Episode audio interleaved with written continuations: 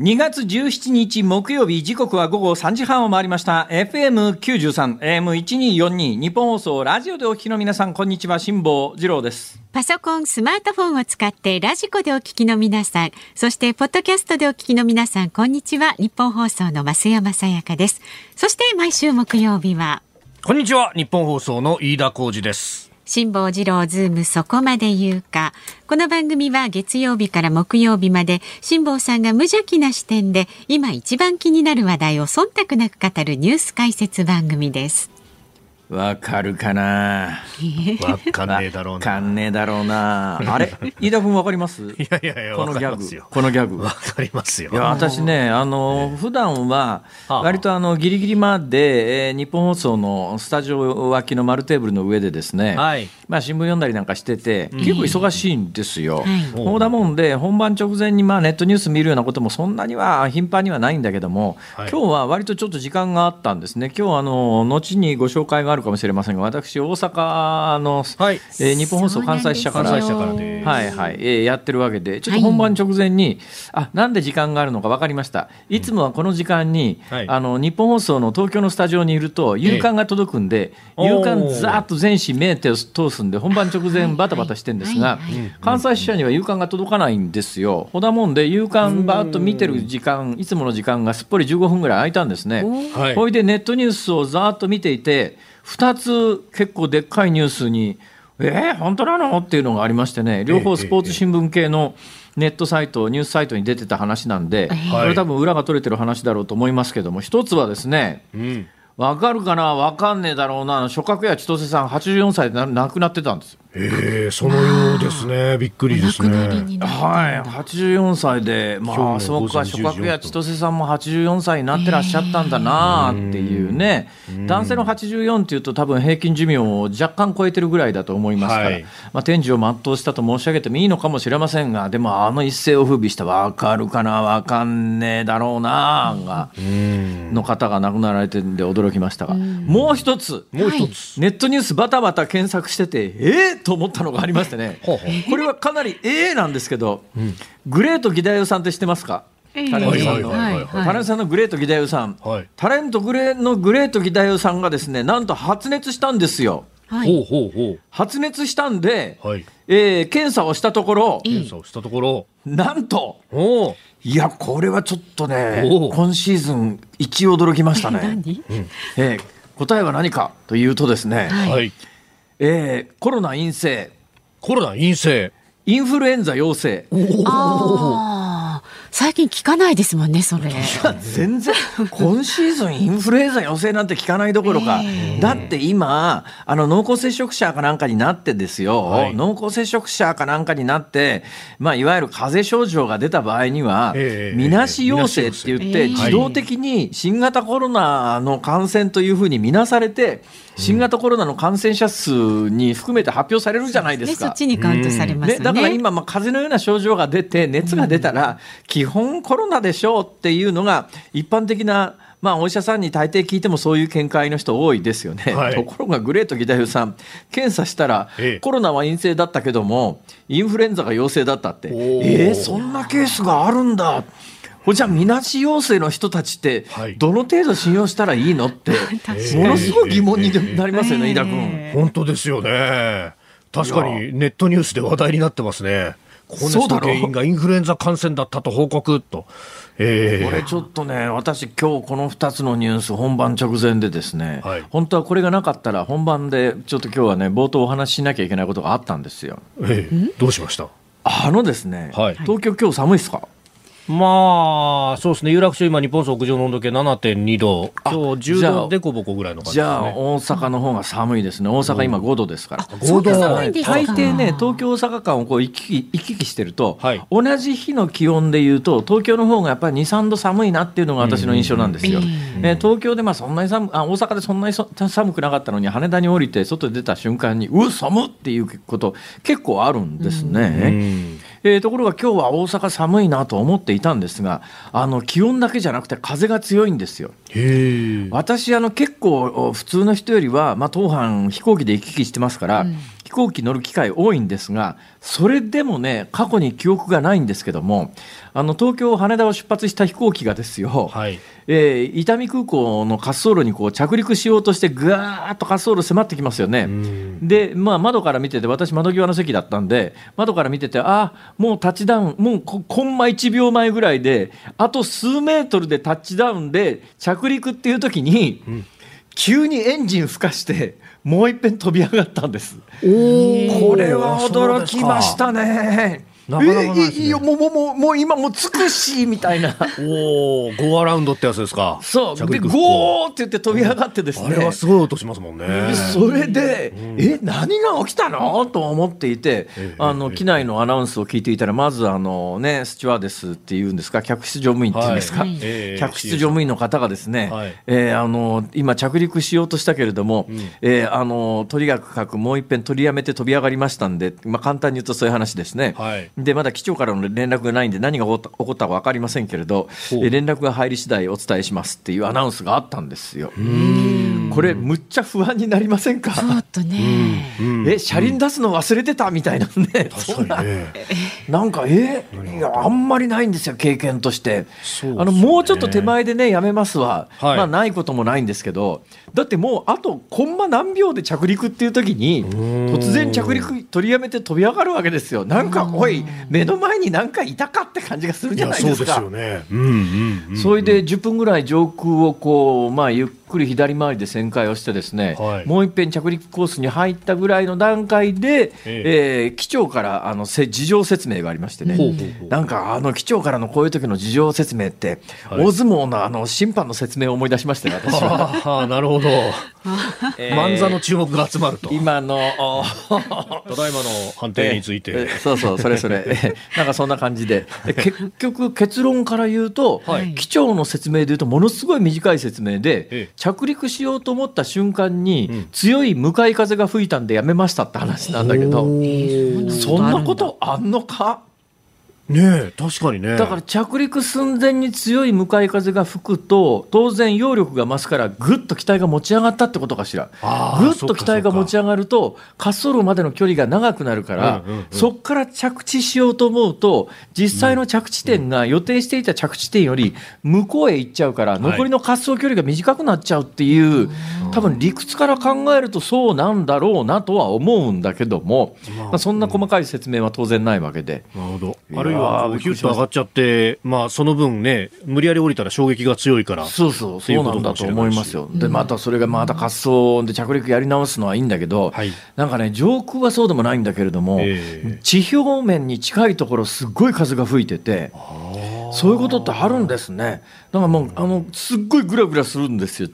それで、いっぺん着陸やり直してから、2回目なんかドッキドキ。あまあそうですよね。ね緊張しますね、それだからね、飯田君、はい、この日本ぐらいの井戸ってね、あの地表面とか海面ぐらいに、風がしょっちゅう変わって強風吹くことがあるんですよ。はい、これが海の上にいるといかに恐ろしいかということがですね、なるほど。近々発売になる本の中に詳しく書かれているという噂がありましてね。いや、さすが新辛坊さん、この腕が。え？綺麗にここに着陸していきましたね、まさに。あれ？よ。瞑想重視。えー、いや、いや、バカにしてんだろうかな。そんなこと。総理、それでいいのか？要するに、しっかりと、しっかりと最後まで。え着陸までしっかりと私が総理大臣としてハンドリングをしていくまさに岸田内閣の一丁目一番手元に持っている本は何ですか？風のことは風に問えとえー、まさに私の政権のように風に問う風任せそういった心境であります。飯田君、なんですか。はい、しまいに怒られる。しまいに怒られる。本当ですよ。しまいに怒られる。一言多いっていうね。いや、あのさ、はい、なんか手元に何本があるんですか？私のところに来てないんですけど、どういうことですか？じゃん届きましたよ製本されて。これスカイプで東京のスタジオとつながってるんですけれども、目の前に本が私のあ新刊がもうできたわけですか日本本ですか、それ、はい、書店に並ぶ前にお二人の手に渡りました。か、はい、ということでじゃあお二人はこうもうすでに読み始めてる？そうでもない。私ねうんとねあもう付箋が貼ってありますね。偉い41ページまで読みました。41ページまで行きましたか？どうですか？どうですか？どうですか？面白い。えそうでしょ？そうでしょ？ねやっぱね辛坊さんねあのほらなんだっけ生存確認テレフォンの時は結構ねおちゃらけた感じで出てらしたけどご苦労されてたんだなっていうのがね本当ですよ。これだけでもわかりますよ41ページまででとにかくねあの 連日申し上げておりますけれども、あの運気アップに最高ですので 運気アップに最高。えー、開運の扉ということでですね、えー、収入が増えるという。マジっすか？もうそれ読み終わると収入が2割増えたらいいなみたいなほら。辛坊さんが増えなかった場合は補填してくれたりしないんですか？いやいやそれはそれは頑張りましょうよみんなね大丈夫ですから。はいはい、ええー、ということで不走者からあ出ております。そして日本放送発行風のことは風に問え大変。二十八日。はい。はい。で書いてありますよ。2月28日発売予定ですね。予定。はい、これからです。はい。はい。今、鋭意大量印刷中でございました。はい。はい、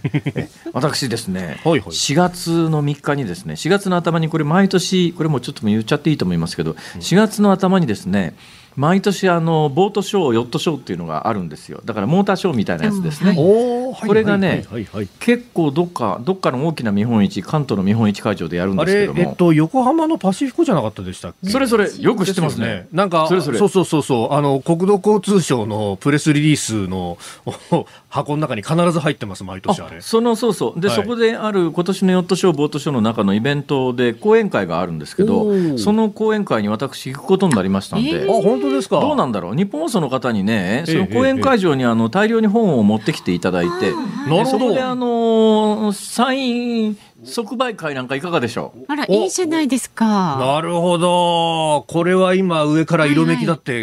こう そうですか、ね、いや私あの喜んでやらせていただきますんで、はい。はい、そこでですね本当ですか、えー、はい。えー、あの大販売会ということで。大販売会。いやでもこれを言うのはあれだな。よくないな。よくない。だったらそこで買おうかと思う人が中にはいるかもしれないけど。ああなるほどでもヨットショーボートショーってまあ来る人限られてるかあの一般の人も大丈夫です、一般の人も、あの、あの、え、え、今すぐ近所の、今すぐというか、あの、書店に並んだ段階ですぐにお買い上げをいただいたら、い。つでも、私、えー、街を歩いてる時に声をかけていただいたら その場でサインをいたしますので、大丈夫です、遠慮なくね、言っていただければサインしてくれるそうですから。結構このボートショーヨットショーはあの豪華なクルーザーとかが展示されたりなんかしてこんな船が世の中にあるんだみたいなものがねあのね、今ね、本当にね、まあ、私、あの、ジニケースなんかが日本で広がってるわけじゃないので、格差社会、格差社会って一般にスローガンで言われてることがどの程度正しいのかっていうのが疑問ではあるんですけれども、ただ確実に言えてるのは IT 系の若者の中に、なんかむっちゃ儲かってるやつがいるのは間違いないですね。それでむっかもむっちゃ儲かってる人があのそのお金で多分お金の使い方が多分まあ派手だったりなんかするのか知りませんけれども、はい、まあ、中にはほらまあ、宇宙行っちゃう人はまあ特別ですけどね。あまあ特別ですけれども結構ねその豪華ヨットとか買う人いるらしいんですよ。若い若い兄ちゃんとかが。ですよ。そこで綺麗なお姉ちゃんとシャンパンで乾杯みたいなことするわけですだからねその IT で儲かってヨットでも買おうかという皆さんに本当に申し上げますけれども、うん。うん、そんなヨット買う金があるんだったら私の本を100冊まとめて買ってくれと。え 違うか。あれ？どうも話の方向性が違うな。島さん。ちょっとね本買っていただきたいんですけれども、ちょっと東京地方で地震があったようですので、お伝えしておきますね、はい、お願いします、えー、先ほどですね3時32分頃地震がありました。震源地が東京湾ですで震源の深さはおよそ90キロになっています。地震の規模を示すマグニチュードは3.3と推定されます。この地震による津波の心配はありません。で震度1東京都千代田区まさにこの辺りですね、えー、などとなっています。この地震による津波の心配はありません。はい地震の情報でした。はい、えー、いうことでございまして、はい、えー、それでは増山さん、えー、引き続きよろしくお願いします。はい、進めます。はい、じゃあ株と為替をお伝えしていきますよ。はい、えー、東京株式市場日経平均株価反落です。昨日と比べ227円53銭安、えー、2万7232円87銭で取引を終えました。えー、ロシアがウクライナに軍事侵攻するとの警戒感が再び高まり、リスク回避の動きが目立ったということです。まああと昨日500円を超えて大幅に上昇したということで、えー、反動で利益確定の売りも膨らんだとされていますあの、えー、欧米メディアでは2月16日新興説っていうのが結構流れてたんですが、すね、2月16日はもう欧米でも時間過ぎちゃってますから、はい、それを、ね、それの予想は当たらなかったということなんだけど、まだまだ危機は継続しているという認識なんでしょうね、これはね。そういうことだと思いますね。はい。はい、えー、為替1ドル115円20銭付近での取引、昨日のこの時間と比べて50銭ほど円高となっております。ニッポン放送辛坊治郎ズームそこまで言うか。この後は昨日から今日にかけてのニュースを振り返るズームフラッシュ。で、4時台は辛坊さんがセレクトしたニュースにズームします。番組ではラジオの前のあなたからのご意見お待ちしております。メールは zoom zoom アットマーク 1242.com 番組を聞いての感想はツイッターでもつぶやいてください。ハッシュタグ漢字で辛坊治郎、カタカナでズーム、ハッシュタグ辛坊治郎ズームでつぶやいてください。さあ、そして今日のズームオンミュージックリクエストはどんな曲を欲していらっしゃいますか？ああ、今日ですか。えー、今日飯田君決めて。ええー、そんな。え？辛坊さんの番組ですよ本当に。そうですか。それではですね、はい、えー、私の新刊を手に取った時聞きたい曲。なるほど。風のことは風に問えを手にした時に聞きたい曲、はい、ということで、えー、いいじゃないですか。新刊の BGM に、ね、なる感じのね。そうですね。はいはい。お待ち新刊に BGM がいりますか？いやいやいやこれほら宣伝もこういろいろしなきゃならないでコラボしたりしてるじゃないですか本当だね。そうそうそうそうそうですね。こちらもズームアットマーク一二四二ドットコムでお待ちしております。この後は最新のニュースにズームします。ニッポン放送ズームそこまで言うか。このコーナーでは辛坊さんが独自の視点でニュースを解説します。まずは昨日から今日にかけてのニュースを紹介するズームフラッシュです。総理官邸は今日岸田総理大臣が今夜7時から記者会見をすると発表しました。岸田総理大臣はこれまでぶら下がり取材は受けていましたが会見は年頭の1月4日に実施して以来となります。まん延防止等重点措置の延長や緩和する水際対策などについて説明する見通しです。財務省が今日発表した1月の貿易統計によりますと輸出から輸入を差し引いた貿易収支は2兆1911億円の赤字でした。中国の上海市で去年12月50代の日本人男性が中国当局に拘束されていたことが分かりました。具体的な拘束理由は不明ですがスパイ行為に関与した疑いが持たれているとみられています。ウクライナ情勢をめぐり林外務大臣がロシア側と経済協力に関する会合を行ったことについて自民党の高市政調会長は G7 の結束を乱そうとするロシアを利することになる大変強い懸念を覚えたと批判しました。国土交通省は昨日鉄道の運賃と料金制度を見直す方針を明らかにしました。新型コロナによる需要の動向の変化などに合わせて曜日や時間帯によって運賃を変える変動運賃制などを整備します。北京オリンピックフィギュアスケート女子のカミラ・ワリエワ選手のドーピング問題をめぐり今夜行われる女子シングルの成績について IOC 国際オリンピック委員会は暫定的なものとして扱うことを明らかにしました。またロシアのタス通信はワリエワ選手が3位以内に入った場合20日のエキシビジョンへの出演を許可される見通しだと報じました。メールの添付ファイルを開くと感染するコンピューターウイルスエモテットが全世界で猛威を振るっています。去年の末から今年にかけておよそ270万件以上が確認されていて日本国内では20以上の企業や団体が感染しました世界三大映画祭の一つベルリン国際映画祭の短編映画の部門で兵庫県出身の和田敦監督のアニメーション映画半島の鳥が特別表彰を受けましたまた中国で日本人男性スパイ容疑ですかね。はい。えー、拘束されたということで、この2年ぐらいね、あのスパイで拘束される日本人っていうのが、いなかったんですけどあ2年ぶりぐらいだな。ところが2014年に中国で反スパイ法っていうのが施行されて、はい、その後ですね日本人15人前後拘束されてて、はいうん、えー、そのうちの実は今日もう一つニュースがありまして、はい、えー、拘束されていた一人が亡くなったらしいですね。はい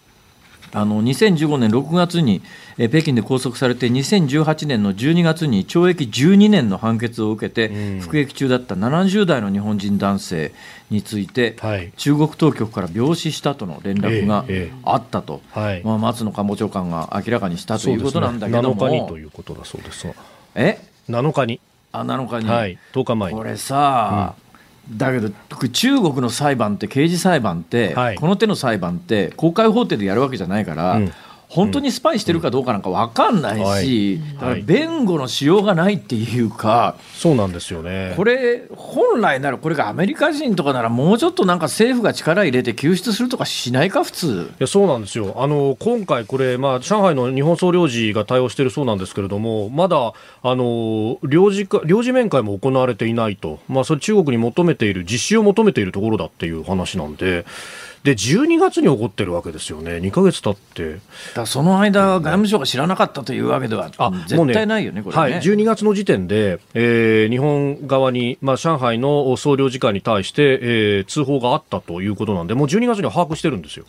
それでそのこのね2014年の反スパイ法以降日本人十何人拘束されてるわけだけど、はい、本当にひどい例がたくさんあってですよ、これもあの当時話題になりましたけど地元の自治体に呼ばれて日本で、はい、あの温泉の専門家で、うん、要するに地質調査してほしいって言ってあの中国から呼ばれていった人間が地質調査してたら、はい勝手に地面の中調べたっていうんで、いやそれお宅の自治体に頼まれて温泉掘りに行ってただけなのにって言って地質調査会社の人間が続々6人ぐらい逮捕されててさ、はい、むちゃくちゃだよねこれ、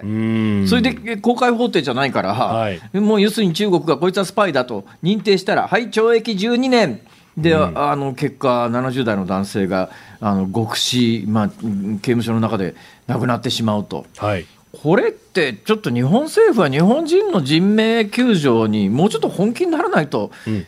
総理、おかしくないこれは。って今日はここがいいです、嘘はここは 総理であのふざける場合じゃないので。で。もこれ本当それこそあのね、えー、ファーウェイの副社長がカナダで拘束された時に報復のようにしてカナダ人2人拘束されましたが即座に名前を出してこの人ですよって言ってやっていたのと対照的だなと名前も今も出てないし。だよね、どこの誰かも分かんないっていう、うん、そうなん亡くなった方に関してもそうなんです。どこの誰が何の容疑でとかさ、はい、だからまともな刑事プロセスが、まあ、期待できないんだったら、うん、やっぱり日本もいろんな手立てで救出する方法を考えないと、はい、通常のあの本当になんか海外行って、えー、殺人を犯しましたみたいなのと、うん、同じような扱いされちゃうのは、これひどいよね、これ、これ、これで放置する話じゃないだろうと。えーいやこれの話だけしてるうちに時間になっちゃった、はい、おしまいですここで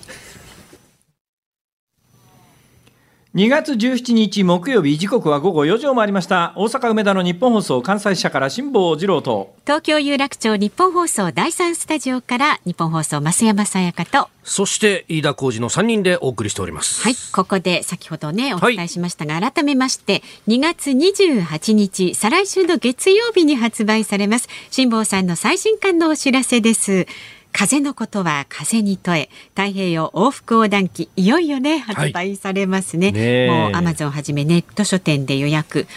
多分お住みの方多いと思いますよ。えー、ありがとうございます。はい、お忘れの方ぜひ。はい、そう早めにね早め早めに、ね、完全書き下ろしの256ページの超大作です。私とね飯田君ももう手に一足先にさせていただいておりますので。えー、曜日のところにはね。ええ生きて帰れたのは奇跡です。往復2万キロ、たった一人ヨットで太平洋を横断した男は、138日もの間、洋上で何を思い、何を考えていたのか。一度は断念した太平洋横断から8年。65歳にして再度挑んだ戦いの記録。なんか、なんか二人して馬鹿にされてるような気がするのは。何を言ってるんですか？何を言ってるんですか？何のこのね、リスペクトも感じられない。そんなどうしてだろう。込めてですよ。もうね、プロフェッショナルっていう感じのね、BG が今僕の脳裏には流れておりましたよ。あ、そうですか。えー、BGM はそうだな。あ、そう、今日ね、BG を募集しておりますから。BGM を中島みゆきさんですかね、やっぱりね。ああ、なるほど。ヘッドライト、テールライトあたりがこうね。まあ、男は。ワッペンを握りしめたみたいなね。確かにそんな何のものまねですかそれ。いやいやいやいやいや。え？プロジェクト X ですよ。プロジェクト X ですか。はいはいご苦労さんです。失礼しました。じゃあぜひね皆さん2月28日発売になりましたら、ぜひ書店でもお求めになってください。風のことは風に問え太平洋往復横断機です。ではメールご紹介いたしましょう、はい、ありがとうございます。ありがとうございます。マグノリアさんからいただいています。スイスから番組を聞いています。ありがとうございます。こちらでは昨日の閣議決定で今日からほとんどのコロナ関連の規制が撤廃されました。まだまだいわゆる新規感染者数はそこそこ高いのですがワクチン接種率と罹患率を合わせての判断のようです。ヨーロッパでは徐々にこのコロナは普通の風邪とみなし始めていますそれに引き換え日本は遅い。小学生の子供が2人いるんですが日本に2年以上帰れていなくて日本語の、えー、日本語力がねかなり低下しています。隔離がなくならないと子供を連れての帰国はハードルが高すぎます。辛坊さんどうにかしてください。いやいやおっしゃる通りでね今日全く別のフランス在住の方から私のところにメールが来ましてですねはい、あの同じこと本当にヨーロッパは確実にウイルスとの共存が始まりましたと、うん、えー、ほとんど元の生活に戻っているようですと。えー、これ、ロンドン、フランスの話ですが、というのが、まあ、ヨーロッパの現実で、今のオミクロン株の対策、だけど、今日あたりの新聞読んでも、一部の新聞は、死者何十、何百何十人みたいな大騒ぎして、テレビでも同じようなトーンでやってるところもありますけど、はい、そこが、この死者の数をどう見るべきかということに関して言うと、まあ、この番組でもずっと私は申し上げてますし、私の最近の YouTube のチャンネルを見ていただくと、もうちょっと詳しく喋ってますけれども、はい、とにかくあのどんな病気で亡くなろうと、えー、オミクロンに感染して、コロナに感染していたら、それはコロナ死と認定すると、うん、で、コロナ死で何百人って言われてもなって、で、亡くなってる方の、この間の都道府県で、えー、そうだな、広島県かなんかのデータ出てましたけれども、亡くなってる方の半数近くが90代以上とかっていう状況の中、うんで、はい、やっぱり社会全体の動きを止めて、若い人にいろんなチャンスを、まあ、若い人から奪っちゃうということを継続することが果たして正しいのかということについて、総理、どう思ってんですか？まさに、えー、皆さんの意見をしっかりと聞いて、えー、検討していくと、えー、そして、えー、時期が来たら、きちっと、えー、私の責任で決断をしていく。検討はいいんだよ。だからさその決断中のを早く見せてくれよ。まさに、えー、決断の前に、えー、まずは皆さんの意見をしっかりと聞いていく。これが聞きすぎなんだよ。民主主義であろうと。自分の意見はないのか。私は自分の意見をよりも最後に決めるのは、まあ、内閣総理大臣であるというふうに思っております。選挙も近いしえー、いや本当にね、まあ、でもこれふざけてる場合じゃないんですよね。クオリティはどんどん上がってるんだよな、でもな割とね本当ですね。クオリティは確かに上がってんだよ、はいはい、こんだけ高いあの岸田さんのものまねができる人は日本に他にいないよね。いややればやるほど切なくなってくるんですけど。すごい才能だよな。もったいないな。もったいないなんかもったいないですよね。ちょっとさ、あのああのステージやろうステージ。あいいですね。モノマネショー、モノマネモノマネショーって。モノマネショー。いやいやいやそそれこそねあのコロナがなきゃいくらでもなんか番組イベントとかねいろいろ楽しいことやろうよって話になるんですけれども、そういうこう前向きな機運がねものすごくそがれちゃっていて。あの私のねもうとっくの昔に死んでる母親はですねすごいラジオファンだったんですよ。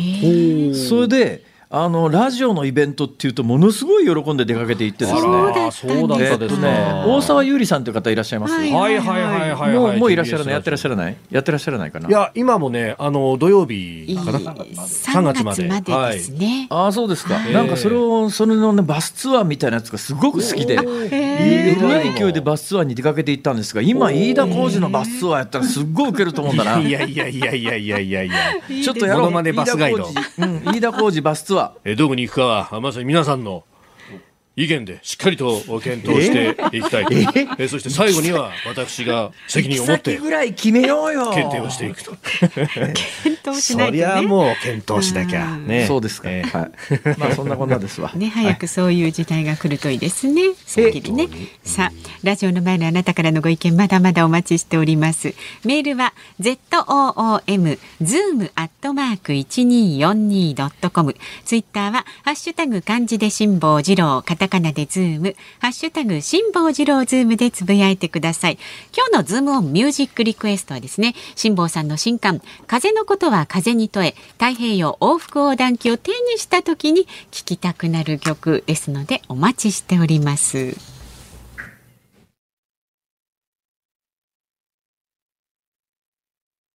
辛坊さんが独自の視点でニュースを解説するズームオン。この時間解説するニュースはこちらです。厚生労働省の専門家会議コロナの第6波について2月上旬に全国的にピークを超えたと分析。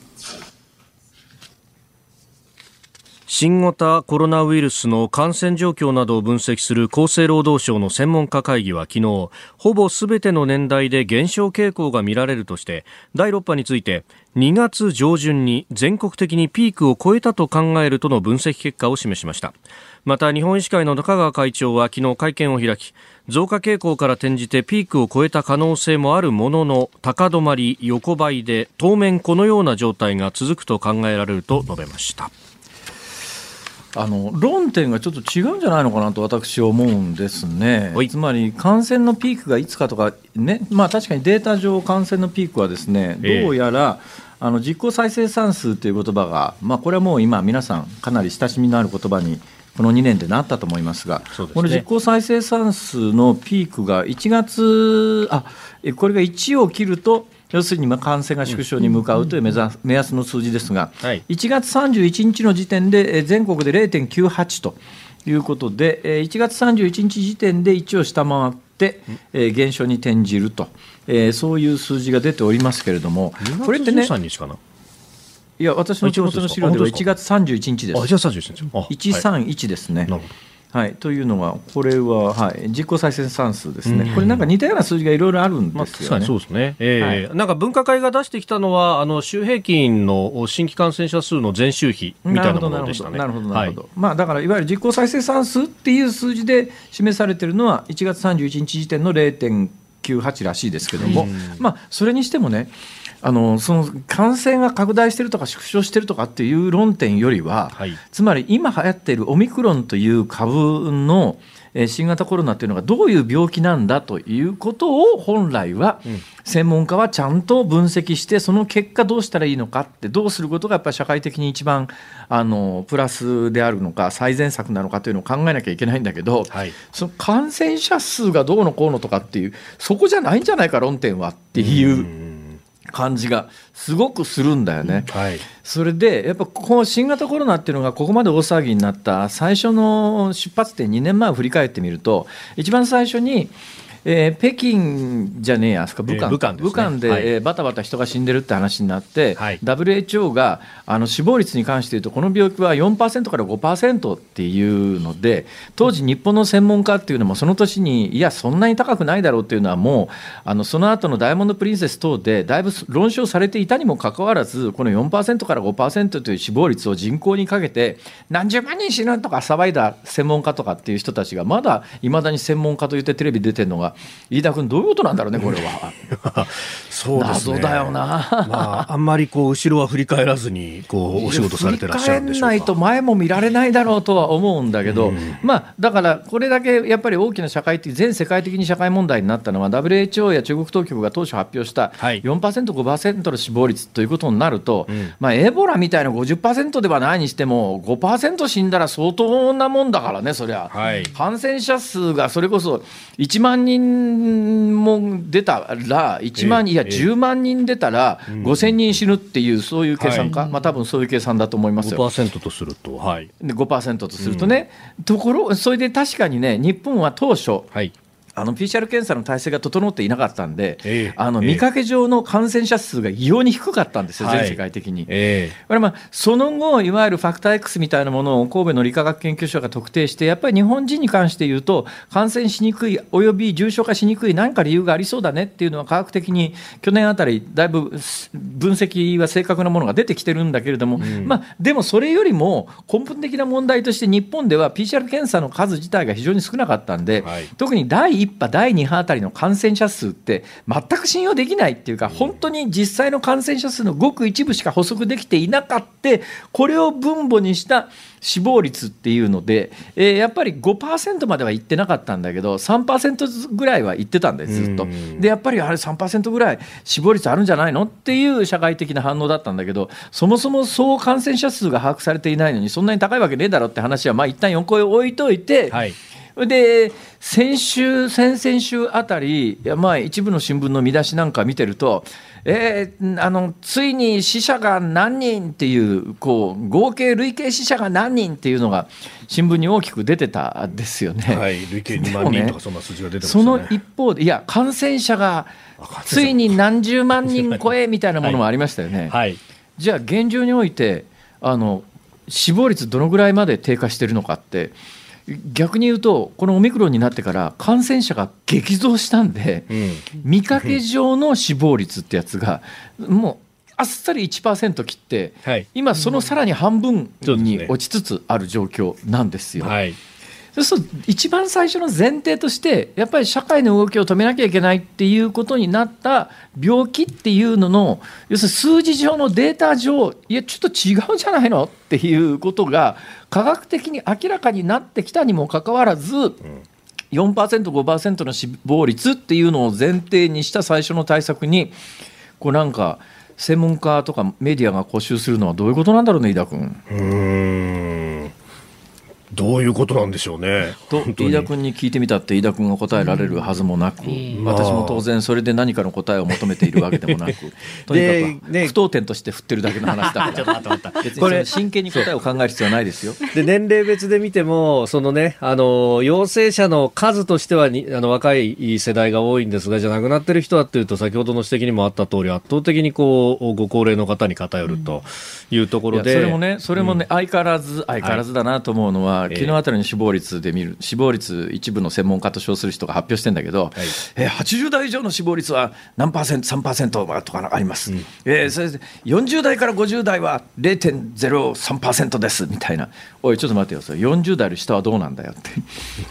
全体の死亡率出すよ、全体の死亡率。ところがあの、ニュースの見出しになりそうなところだけあのデータ発表してきてさ、はい、じゃあ、今の40代以下の人が死亡率何パーセントか、新聞に一行も書いてないんだよ、これ。何なんだよ、この発表の仕方は。歪んでないか、いろんなことが。そうであの政府の対策分科会の中でも、あの大阪大の大竹文雄委員は、そこまさに指摘しているんですけれども、そういうところはあんまり報じられずにですね、えー、オミクロンに対してのちゃんとした対応すべきだし、そもそもまん延防止等重点措置の前提として、まあ、季節性インフルエンザにかかった場合よりも高い頻度で肺炎の発生率が認められるという条件があるのに、それを満たしてないじゃないかという指摘があって、これひょっとしたら法律の要件満たしてないんじゃないかっていう問題提起まで、実は政府の委員会の中でもされてるんですけど、そういった論点はほとんど報じられないというね。今日さっきのニュースにもありましたけど久々に岸田総理ってなんかメディアに結構露出してるような印象があるけどあれはいわゆる官邸の出入りの時のぶら下がりなんだよね、はい、とか視察の時とかにね。だから正規の記者会見を全然実はやってないんでね。今年に入ってまだ1回しかやってないんじゃないかな、はい。あの年頭の伊勢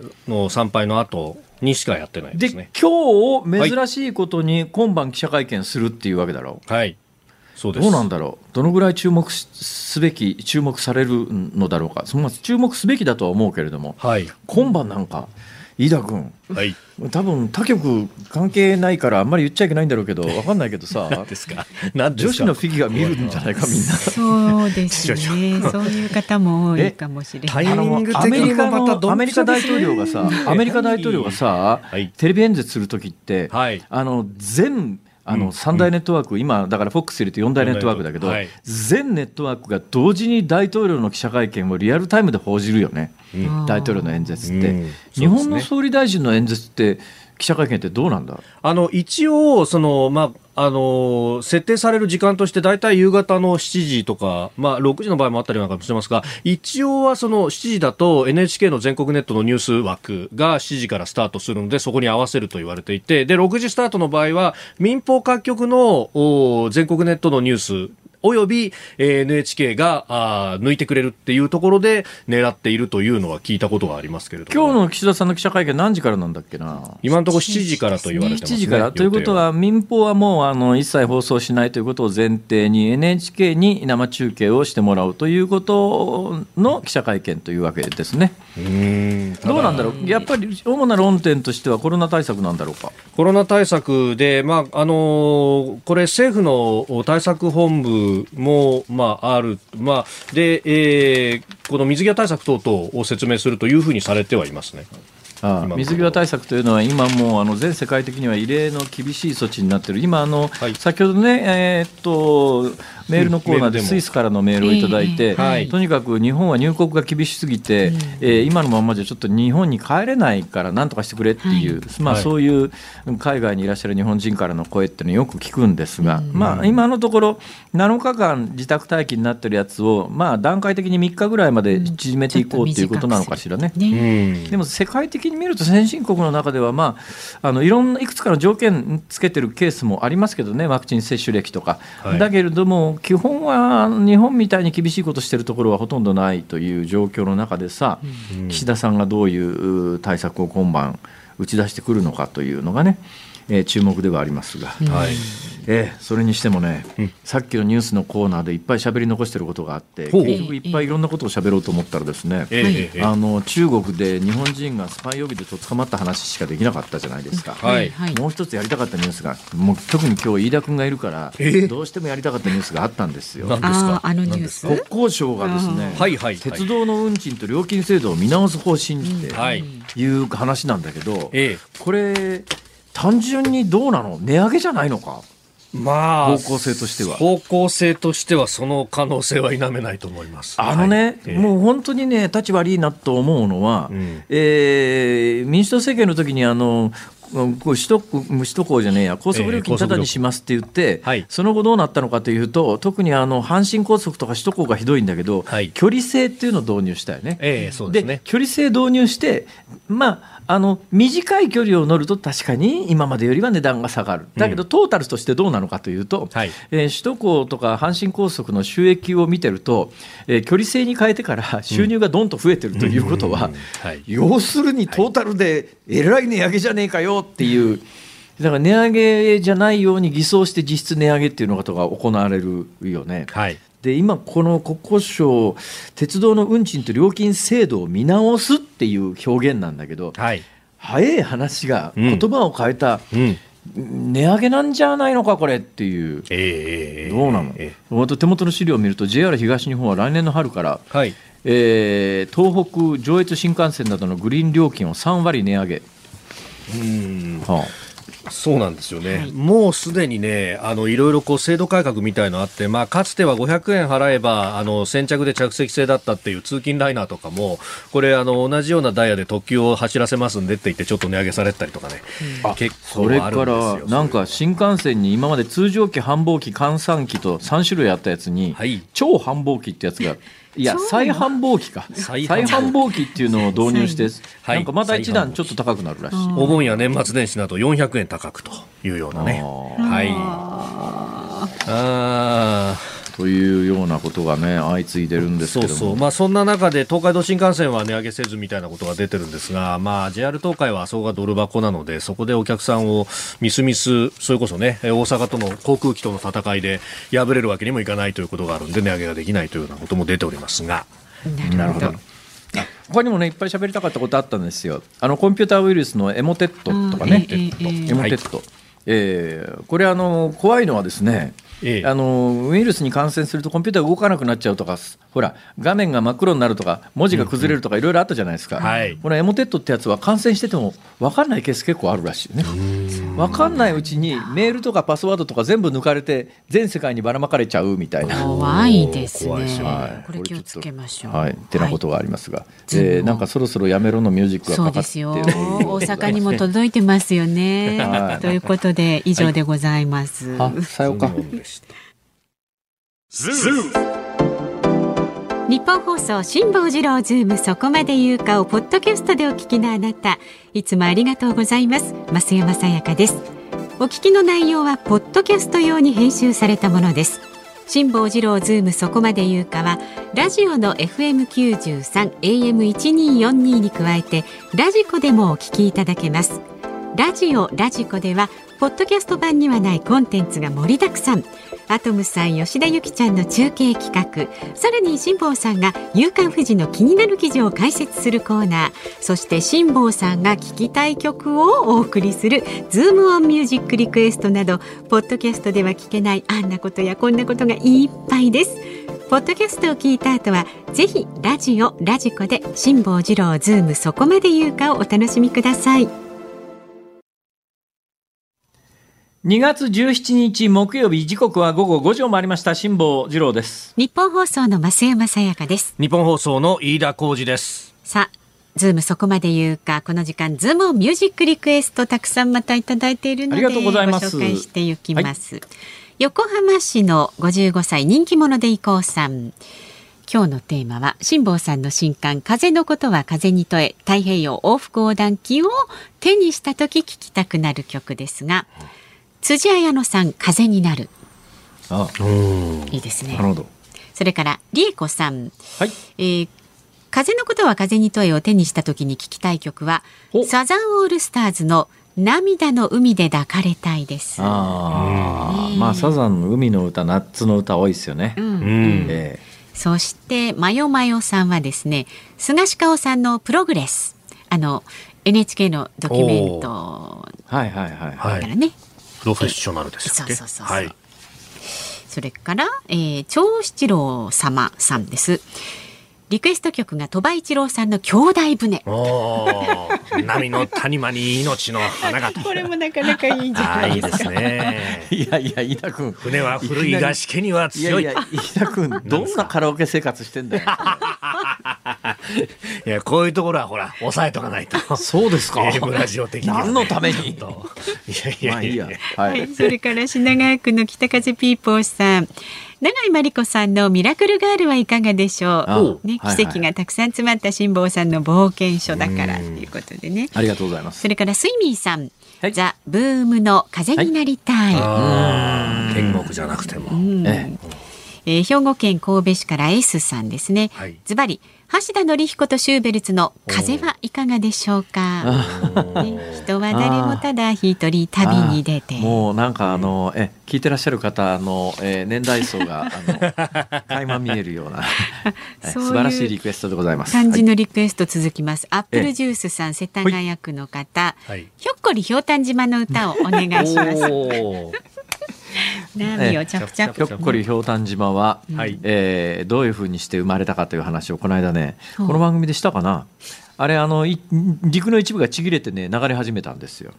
だけどおかしいでしょ。真ん中に火山があるんですよ。火山があるということは地下とつながつながってなきゃいけないわけで。火山のある島が漂流するのはおかしかろうと。なるほど、えいうような話を多分硫黄島その他の噴火に関して喋ったことがありますが。しましたっけ？はい、なるほど。いいです。はい。いいです。はい。いやいやそんな不適されないでください。八王子市の風大左え風大左衛門さん。あ。風に聞けと歌詞にあるので、さだまさしさんの冬のセミをお願いします。新刊予約しましたよって書いてあ、ありがとうございます。ありがとうございます。そう新刊予約した方の曲を優先的にかけることにして、いやまたそんないい言うと思ったけど。横浜市のさすらいの管理職さんです。今日のわがままリクエストは猿岩石の白い雲のように。あこれも風に吹かれて、消えてゆくのさ。ありましたありました。はい。江戸川区のメタルヘッドお高屋さん。へへ風のことは風に問えということでボブ・ディラン風に吹かれてはいかがでしょうか？もうノーベル賞、ね、はい、ノーベルノーベル平和賞ですよね、うん、あ違うわ。ノーベル文学賞。ですねはいはい、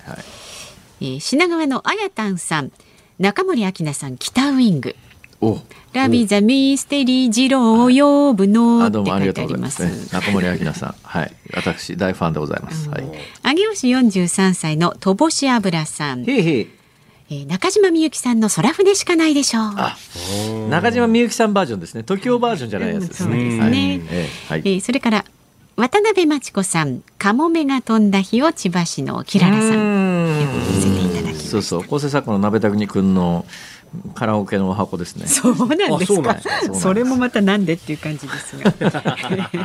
茨城県の取手市からは虎のしっぽさん、郷ひろみさんの2億4千万の瞳はいかがでしょうか？なんで？これは毎日番組で宣伝して全国民が購入大ベストセラーになって印税が、えー、2億4千万と4千万。お夢じゃない。印税億千万いいですね。いいですね。それ。それいいですね。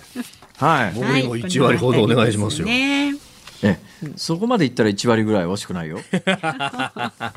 ほう。ほう。言ったな。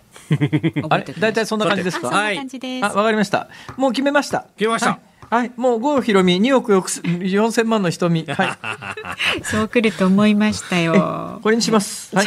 エンディングソングリクエスト。でもこの曲が多分リリースされた当時、日本の人口は1億2千万だったんだろうなと思うよね。うんうん。きっとね、2億4千万の瞳ってそういう意味だろうね。そうそうそうそう。それから多分日本の人口って1億3千万ぐらいになってからまた今減って1億2千万台だよね。確かに、そのはずですね。はい。はい。そんな歴史を垣間見させるはい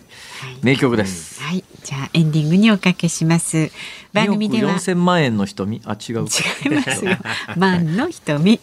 えー、ラジオの前のあなたからのご意見24時間お待ちしております。来週の月曜日の4時台のゲストはつく 筑波大学教授の中村逸郎さんです。中村逸郎さんへの質問辛坊さんに解説してほしいニュースなどお待ちしております。メールは zoom zoom アットマーク 1242.com ツイッターはハッシュタグ辛坊治郎ズームでであなたからのご意見をお待ちしております。辛坊さんが独自の視点でニュースを解説するズームオン。今日最後に特集するニュースはこちらです。ウクライナ情勢をめぐりアメリカの政府高官がロシアの軍隊撤退は嘘と批判。ロシアは今月15日、ウクライナとの国境付近に展開していた軍の一部が演習を終えて撤収を始めると発表しました。また翌日、部隊が撤収しているとする映像も公開しました。これに対しアメリカ政府高官は、発表は嘘だ。ロシアがここ数日でウクライナの国境近くに7000人の兵士を増やしたことを確認したと述べ、ロシアを批判しております。兵士の数がどうなってるかは今もう衛星で見りゃ一目瞭然なので、はい、まあ、ロシアがそんな嘘をつくメリットはほとんどないんだけれども今週飯田君は飯田君の番組に、はい、えー、ウクライナ問題の専門家が次々お出になってい。ろんな見方を喋ってらっしゃると思うんで、井田君、そのあたりちょっと喋ってもらおうか。ね、いやいや喋ってもらおうかって、まあ、あのロシア、それこそ2014年のクリミア占領の時などもそうでしたけれども、やっぱりこのハイブリッド戦と呼ばれる情報戦をかなり駆使してくるというところがあるんで、あのーうん、今、ウクライナで昨日一昨日あたりから、はい、なんだかその戦争とは関係ないのかあるのか分かんないけれども、うん、うん、インターネットその他のハッキングとか、はい、えー、で前回2014年の時も侵攻の直前にハッキングとかがあの多発したんで、はい、今回もその兆候じゃないかみたいな報道もされてましたけどね、えー、今日あのウクルインフォルムという国営通信の、まあ、日本語版の編集者の、えー、平野隆さんという方と電話をつないだんですがあれ夜中に起こって朝方には復旧してたんで、まあ、大半の市民はあそんなことがあったんだというような受け止め方をしていたと。まあ、極力日常を維持しようとしてるけれども、まあ、あの戦争は怖い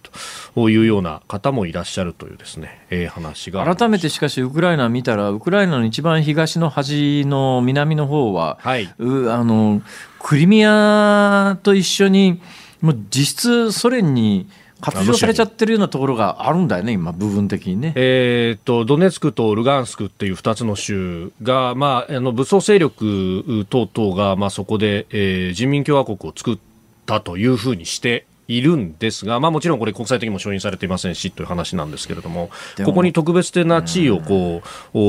う、設定してほしいというのが、まあ、ロシア的には要望としてあるという。かなりでもむちゃくちゃだよな、はい、だって他国に侵略して侵入して、ええ、今この時代だよ。21世紀のこの時代にさ武力で他国のに入っていってただまあこの武力もやり方が巧妙なのは昔はまあえー、戦車ドドドドドドと入れていくね、それはまあ、うん、例えばあのプラハの春壊した時に、チェコスロバキアにまさに戦車で大通り入っていくようなシーンが全世界に報道されたけど、うん、そういうやり方じゃないんだよね。だから、内通者みたいなものをその国内に増やしていって、はい、いや、うち何もしてないけれども、その国の皆さんが勝手にやってるんだもんと言って、後ろからなんか黒覆面の人たちを送り込んでっていう、だから正規軍を正面から投入して侵略するっていうやり方じゃないだけに巧妙だよね、これが。ええええええ、そう、そうなんですよね。でその専門家の見立てとしては今回ロシアはややらかすのかやらかさないのかどっちなんだろうね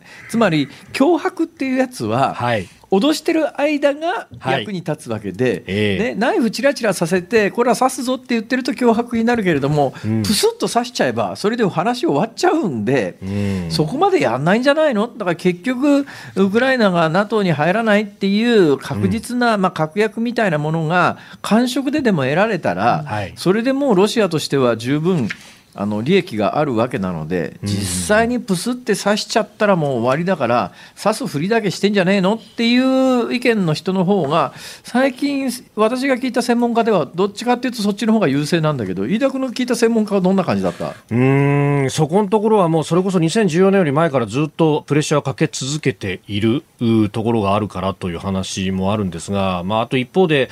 あのアメリカが結構今回に関してはそのインテリジェンスで得た情報だとかっていうのを積極的に開示する形で16日に起こるかもしれないぞとかあとあのウクライナ軍が撃ってきたというふうに見せかける偽旗作戦というものをやってくるんじゃないかとか具体的な話をいろいろ出して牽制をしているぞっていういやでもさ、今のところそれさ当たってないわけだろ。いや逆にだから当たってないことが抑止になっているんだっていうような話もあるんですよね。ややろうとしてたことをズバリ言い当てられちゃったから、これやるにやれなくなっちゃったっていうような分析も中にはあって、まあ、それはどこまでが本当か分かんないんですけれども。だけど、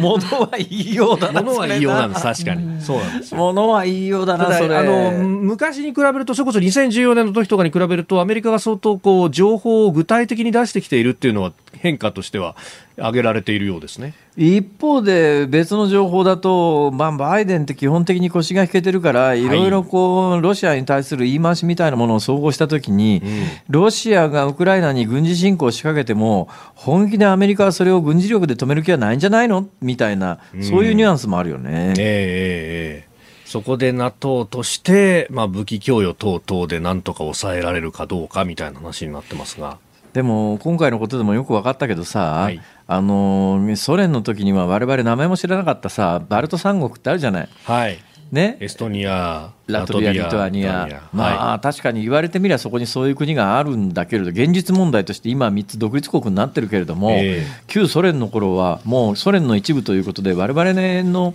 歴史知識からすると、うんうん、まあ、あんまり、まあ、そこにそういう3つのかなり特色のある、それぞれまあ違う文化を持つ国があるっていう認識がなかったんだけど、はい、そういう国も含めて、旧ソ連時代の共和国の多くがやっぱりロシア人旧ソ連に対してものすごい怒りみたいなものをずっと抱えてるんだなっていうのが、改めてよくわかるよね今回の騒動を見ても。だから旧ソ連だったところの旧東欧圏とかさソ連圏だったところがどんだけひどい目に、あのソ連共産党に合わされていたかっていう話だよね結局。その前の歴史的経緯からもねというようなね話がありますからね。まあ、そんなこんなで、えー、言ってるうちに時間が来てしまいましたが、来週月曜日はこの番組でも、あのロシアの専門家が、はい。中村一郎さん。専門家はお招き怖いからな。恐ろしやいや でもね、あのご意見伺いましょう。はい。ズームオンでしたズームをミュージックリクエストをお送りしているのは、茨城県取手市にお住まいのラジオネーム、虎のしっぽさんのリクエストで、2億4千万の瞳、エキゾチックジャパン、郷ひろみでございます。はい。えー、1984年にですね、どうもこの年、はいうん、あのー、じ、日本の人口が1億2千万人になったことから、このタイトル付けられて、うん、まあ、あの、当時の国鉄のキャンペーンソングだったんですよね。はいえー、ディスカバージャパンのね、えー、最後だけどね、当時1億2千万万人でしょ、これ、その後ですね、ピークが2013年に日本の人口1億2700万超えたんですけど、今、逆転し始めてで1億2500万、もうすぐ、はい、あと数年でおそらく1億2000万切りそうですね。だこのコロナ禍で、はい、あの生まれてこなかった命がどうなるのか、どのくらいあるのかとか、そういうし視点が必要だと思うんだけどな、総理。えー、まさに、えー、総合的にしっかりと、しっかりと検討していくと。いつまで検討してんだよお聞きの日本放送、この後は鶴子の噂のゴールデンリクエスト。そして明日の朝6時からは？はい、えー、飯田浩二の OK 工事アップ、コメンテーター、朝日新聞編集員で、元北京ワシントン特派員の峰村健二さん。えー、さらにはですね、トンガの火山噴火からおよそ1か月ということで、現地の共同通信のですね、記者の方ともつないで、えー、伺ってまいります。はい。はい、その後は、春風亭一之輔さんとあなたと発表をお送りしますんで、聞いてください。で、来週月曜日のこのズームなんですが、ゲストは筑波大学教授の中村一郎さんです。恐ろしいや。ウクライナ情勢聞いてきます。そこまで言うか、ここまでのお相手は辛坊治郎と、増山と、飯田浩二でした。また来週。